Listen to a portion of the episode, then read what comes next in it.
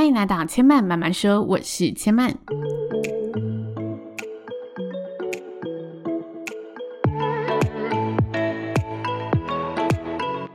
目前频道在 Apple Podcast、Spotify、KKBox 以及 Google Podcast 都听得到。喜欢的朋友，欢迎帮千嫚订阅并留言评论，让更多人可以认识千嫚慢慢说喽。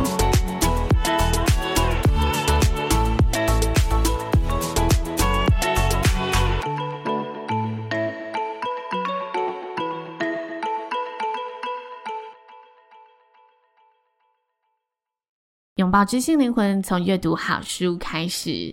今天要继续跟大家分享上礼拜分享过的书籍《战争是最大的恶》。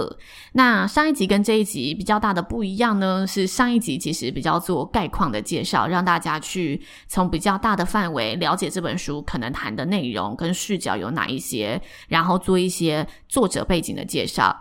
那今天这一集单集呢，则会直接带大家去感受作者的文采，然后跟大家分享其中的一则故事。大家如果看完觉得想了解更多作者在不同视角上面的报道，就可以再去了解更多这本书。好，这一章节要分享内容呢，名称叫做《尸体》。那故事主角呢，叫做杰西卡·古德尔。为了怕大家以为这是本小说，要再次跟大家声明，这是战地记者的采访报道，所以里面提到的人事物都是真实性的。然后大家如果上网去找资料，其实。杰西卡·古德尔他也有出过一本书，所以他就是一个士兵。他里面讲的故事就是他真的也在战场上面看到的，只是作者透过采访加入自己身为一个战地记者的观察和观点，然后再去阐述这则故事。那杰西卡呢？她本身是一位在中产阶级家庭中长大的孩子，父亲是一位律师，母亲则是个家庭主妇。那父母在他十六岁的时候离婚了。他在十六岁的时候觉得啊，家庭崩解了，宇宙崩解了，他的日常生存作息几乎完全的停摆，因为家庭的变化带给他很大的冲击。所以呢，在他高三毕业前，他一直想着要怎么样自立自强。那有一位呢，身穿制服的海军陆战队队员，就到了他们的高中，然后跟所有的同学说：“我是来寻找强悍的男人的。”这时，杰西卡问：“强悍的女人可以吗？”当天下午，杰西卡呢就来到了海军陆战队的招募办公室。他告诉招募人员：“我想成为海军陆战队的一员。”三年后。他驻扎在一个加州的沙漠小镇，他自愿呢到海军陆战队的第一个正式的殡葬事务单位服务，地点就在伊拉克的空军基地。八个月以来，他的工作就是处理死去的海军陆战队队员。他负责收集这些队员的尸体和个人物品，并且将这些尸体和遗物进行资料的登录和分类。我们翻遍所有人的物品。古德尔对作者说：“海军陆战队队员在死掉的时候，我们会拿到尸体上面的所有东西，而每个人左胸口的口袋里都会有一本交战规则。你会在里面翻到士兵写给彼此的笔记，还有清单。”清单内容很常见的就是列出他们回家之后想要做什么事情，想要吃到什么食物。最难整理的部分就是照片，每个人身上都会放一张老婆、小孩或者家人的照片。有一次，他甚至看到老婆寄过来的超音波的照片。死者呢，也很有可能是更年轻的十八岁的小伙伴。他们身上可能会有的就是毕业典礼、毕业舞会的照片，或者是跟车子的合照。我猜那是他们人生的第一辆车。每个人的防弹背心里面都还会有一根汤匙，还有钢笔以及包装纸跟口粮。这些东西会全部被送回海军陆战队队员的家。我们内心都觉得，搞不好哪天。躺在那张柜子里的人就是自己了。我想，每位海军陆战队的队员都觉得自己只要出任务，就永远回不了家了。所以大家都会写信说：“如果我死了，我想告诉你，我爱你。”或者是我希望能把车子送给弟弟。”之类的话会在他们的口袋中看见。很多海军陆战队队员呢，也会把一些重要的资讯刺在鸽子窝底下，这就是我们所谓的肉标。有一天，我们接到了电话，说陆军车队呢在过桥的时候，车底下有个简易的爆炸装置爆炸了，炸弹的威力使得那辆七吨重的卡车翻覆了，掉进了深沟里面。我们身着白色的塑胶服，戴着口罩和手套。我和一位叫皮内达的陆军队员一起行动。我们绕过那台军用汽车，看到地面上有一个圆圈。我心想，爆炸中心肯定就在那里。我仔细一看，看到了一只靴子，然后我发现靴子里有一只脚。副驾驶的尸体被困在了车内，他全身都卡在车内。我们必须爬进车子里面，把尸体拉出来。皮内达跟我把烧焦的上半身从卡车上拉了出来，然后我们又取出了一条腿。遗体的某些部分必须要用手捞才行，就像把两只手伸进水里，然后将手合起来，把水舀起来的那样捞。这其实是非常常见的。很多人都是死于简易爆炸装置，或者死于爆炸之中。你可能会找到上半身，但是遗体的其他部分都得用手捞进尸袋。当你把尸袋拎起来的时候，中段会往下沉，因为里头装满了碎肉。但这是很平常的一件事。杰西卡呢，在二零一一年出版的回忆录里。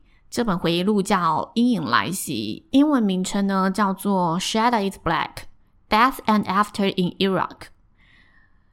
在这本书里面，他写到：我们这一排之于海军陆战队，就像海军陆战队之于多数美国人一样，我们要负责完成必要但是没有人愿意了解的工作。其他海军陆战队的队员知道我们的工作内容。但是他们不愿意想象这件事很有可能会发生在他们身上。我们跟其他海军陆战队的队员不一样，我们的衣服、头发、皮肤和手指间都弥漫着死亡的气息。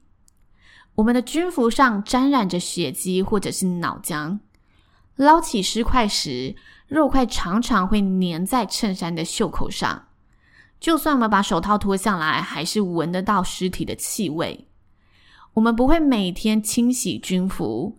吃东西的时候，当袖口离脸很近的时候，我们就会一直闻到一股腐肉般的味道。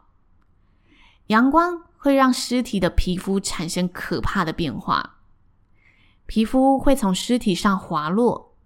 我们把尸体抬起来时，表皮会与地下的皮层分离，从尸体脱落。在我们队里面有两个人曾经说，他们没有办法，或者他们再也不愿意从事这样的工作了。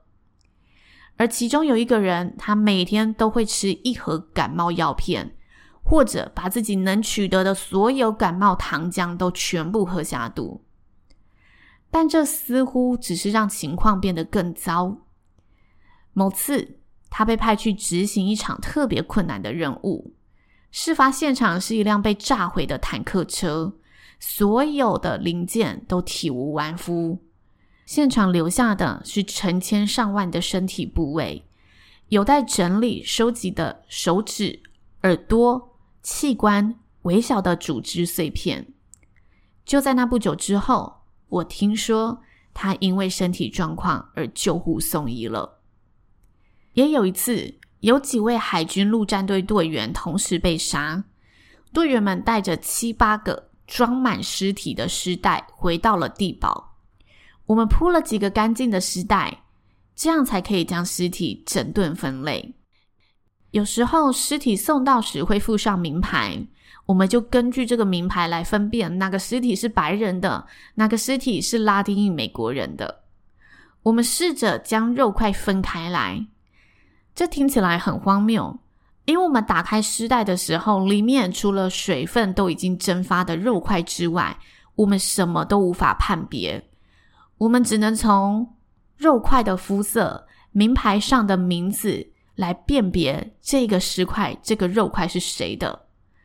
装在里面的并不是四只手或整条腿都完整的肉块，我们还要试着将肉泥均匀平分在各个袋子中。有一个尸袋最后才送来，我们把袋子打开，里面装满了人头。我看了其中四颗之后，把视线移开了。我们不仅要看这些人头，还要把头捡起来，搞清楚这个头是属于哪具尸体的。头上的眼睛盯着我们瞧。在这个单位出任务的八个月内，我看到了各式各样的场面，也努力去适应各种难熬的画面。但是，人头的画面反而会随着时间推移，对我们造成更剧烈的影响。那具尸体穿着军服，身体很完整。他的双手交叠在肚子上，我看着他的胸口，发现胸口还有呼吸的起伏。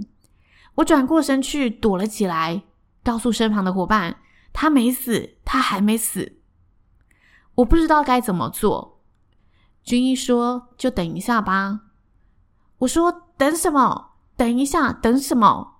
医生说：“我们也没办法啦，只能等啦。”我向身旁的伙伴抗议：“哪有这种人？”哪有这种事的？我们到底在等什么？如果这位队员是你的亲兄弟，我们还会等吗？但我们在那里站了几分钟，那几分钟感觉仿佛已经过上了好几个小时。最后，那名年轻人终于过世了。我快速的冲出地堡，我直接走出去。这对海军陆战队队员来说是个禁忌，但是我当时非常愤怒。我只是个孩子。两三年前还在高中乐队里担任萨克斯风手的孩子，这是书中尸体这个篇章里面的段落故事。那他其实，在其他篇章里也有讲到，战争是一件不可能习惯的事情，因为它就是一个身心折磨的过程。而且，美国军事研究已经证实，在连续作战六十天之后，这个数据听起来很惊人，有百分之九十八 percent 的幸存者他会罹患精神疾病。那有百分之二的人，他为什么可以继续忍受、继续作战呢？他们去研究这些人，然后发现这百分之二的人呢，有一个共同的倾向，那就是他们都有攻击性精神病态人格的倾向。所以，美国有一名中校叫做大卫·格罗斯曼，他曾经说过，在持续性且无可逃脱的战斗中，有些东西会使百分之九十八 percent 的人发疯，而那百分之二的人，则是在上战场前就疯了。作者说呢，他在读完这些呃研究分析，然后听到中校说这句话的时候，他认为这说法真的一点都不为过。那我选择这一个章节跟大家分享，是因为我认为尸体冰冷的意象，其实跟战争那种非常前线战斗的现场是一个很鲜明的对比。同时，这个章节作者他去采访的人物杰西卡，他也不是第一线去跟大家打仗的士兵，他当然在战场里面，但是他负责的工作是收拾的工作。收拾也是一个很需要冷静去应对的工作。那同时间，他的环境也不是战火燎原嘛。但是当他在收拾这一些残骸的时候、尸体的时候，即使他不是在第一现场听到那些轰炸声、听到那些哀嚎声，仍然可以留给他们这么大的创伤压力。我觉得这就是战争上面。非常残酷，但是冷静的残酷的一环，冷漠的残酷的一环，所以我特别选这则故事跟大家分享。我觉得这有别于其他我们在战争里面所看到的一些采访故事，描述的都是真的非常有声音性啊，有画面性啊，让你可以感受到前线那一种激烈的战士，尸体这个冰冷的意象，然后这个冰冷的叙述，冷静的叙述，反而也可以让。读者直接的感受到啊，没错，战争就是如此一个冰冷的世界。那站在不同的角度去看战争，其实战争的书籍也很多嘛。有的会从经济的角度切入，有的会从历史脉络切入，有的会直接从民族性的认可文化切入。我觉得这本书的作者他切入的角度就是非常人性、人道主义的面向，但是往往也是人道主义最能唤起大众的那一个。恐惧，因为这个人道主义，这个死亡、生死的恐惧是直观大家生存的危机的。那我们每个人都很难去完全舍弃主观。不过，我觉得作者他是以一个记者的身份，以记者的专业背景来跟大家道出这些故事。在看这一本书的时候，我认为作者已经很懂得站在第三方的角度去跟大家讲述他采访到的内容是什么，而不带有太多的渲染在里头。但当然，我们还是看到记者在战争里面想要表达的观点。那以上就是千嫚这本书的导读分享以及小小的心得总结。这本书呢，推荐给喜欢看国际局势，或者你喜欢看时事的朋友，因为这本书其实非常新，是今年的书，所以里面它其实有聊到乌克兰跟俄国的议题，然后同时间它也跟大家讲述了不同场战争里面的现况是什么。所以如果你平常是有在关注国际历史上面的战争发展脉络，这本书你可以看到很多你没有看过的角度。那千嫚慢慢说，今天就说到这里了。如果大家觉得内容不错的话，欢迎可以呢在社群上分享给更多的朋友，或者到留言处留言告诉千嫚。千嫚慢慢说，今天就说到这里了，邀请大家下次再来听我说喽，拜拜。